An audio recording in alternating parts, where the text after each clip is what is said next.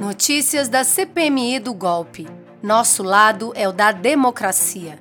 Acompanhe a atuação de parlamentares do PT na Comissão Parlamentar Mista de Inquérito que vai investigar os ataques golpistas à democracia cometidos por bolsonaristas em 8 de janeiro.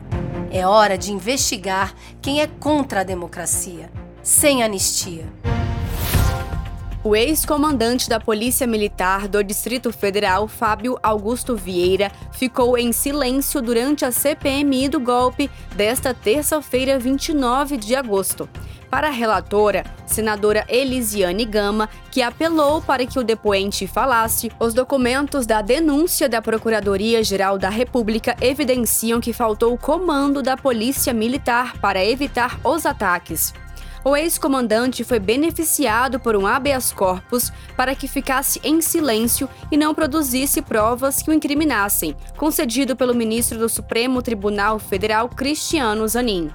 Em fala inicial, Vieira alegou que ficou consternado com os ataques de 8 de janeiro e que jamais compactuou com os atos.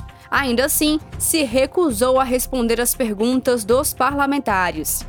Fábio Vieira disse que poderia retornar à CPMI em outra oportunidade, depois de ter acesso à documentação do inquérito para esclarecer os fatos. Ele não respondeu, por exemplo, perguntas feitas pela relatora, que confrontou o conteúdo de mensagens de celular trocadas entre o ex-comandante e outros integrantes do alto escalão da PM do Distrito Federal em relação a opiniões sobre a vitória do presidente Lula e que fazem referências, por exemplo, ao golpe de 1964.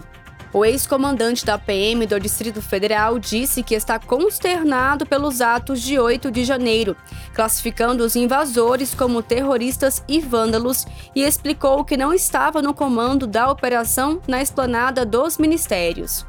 Vieira esteve presente na comissão parlamentar de inquérito em Brasília, que investiga os ataques às sedes dos três poderes. Na ocasião, ele respondeu ao deputado Chico Vigilante que no dia 8 de janeiro pela manhã, o efetivo da PM era o suficiente, pois ainda não se tinha a informação de que os manifestantes iam descer para a esplanada dos ministérios.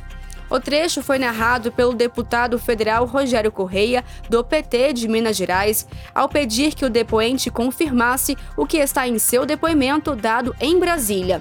Vieira permaneceu calado. Que havia uma série de WhatsApps repassados que colocavam a necessidade, desde o dia anterior ou até antes, que era necessária a atuação de uma força militar de volume maior. Então, dizer que de manhã, no dia 8, não sabia, sinceramente, seu Fábio, não condiz com os fatos que foram aqui apresentados.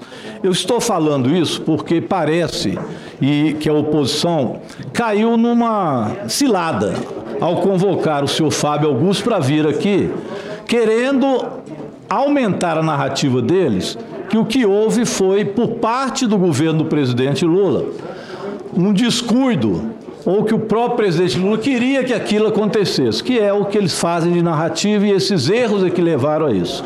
O problema é que a gente vai vendo que tudo isso fazia parte do comando e também do comandante-geral da Polícia Militar. Na CPM do golpe foi apresentado o diálogo entre o subcomandante da PM do DF, Clepter Rosa, com o ex-comandante da PM do DF, Fábio Augusto. Nas mensagens, Clepter Rosa diz: na hora que der o resultado das eleições, que o Lula ganhou, vai ser colocado em prática o artigo 142 os bolsonaristas requisitaram a aplicação do artigo 142 da Constituição Federal, que disciplina a função das Forças Armadas, para pedir intervenção militar contra o resultado da eleição presidencial. Sobre essa troca de mensagens entre quem deveria zelar pela democracia do país e não incentivar o golpe, o deputado Rogério Correia chamou de absurdo e questionou que comando é esse.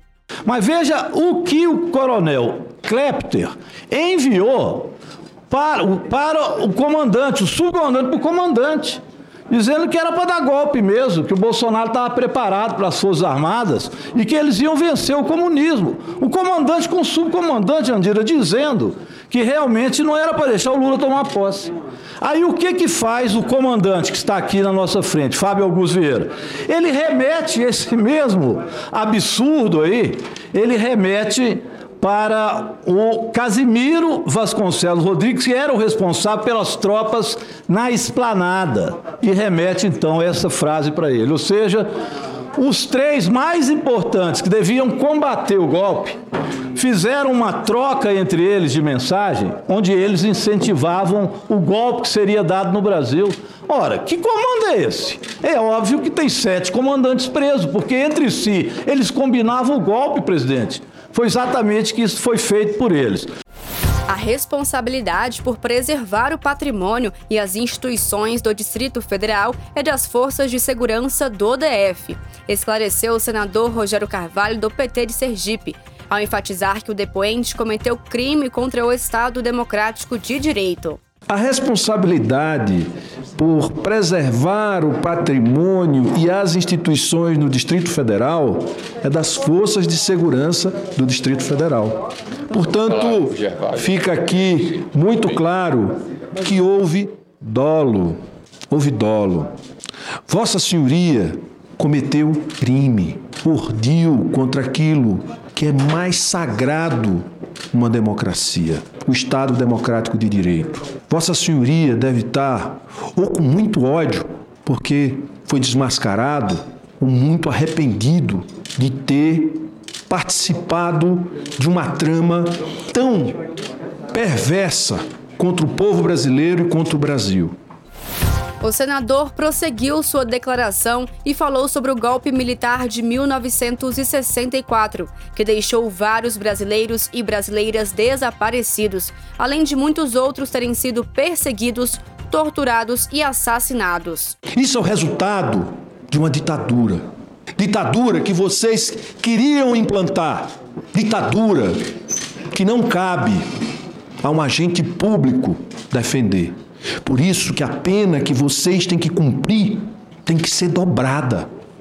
Porque aquele que não é agente público não tem consciência, ou pode não ter consciência, não tem a compreensão da gravidade do que está sendo praticado. Vocês tinham a consciência plena da gravidade dos atos de vocês.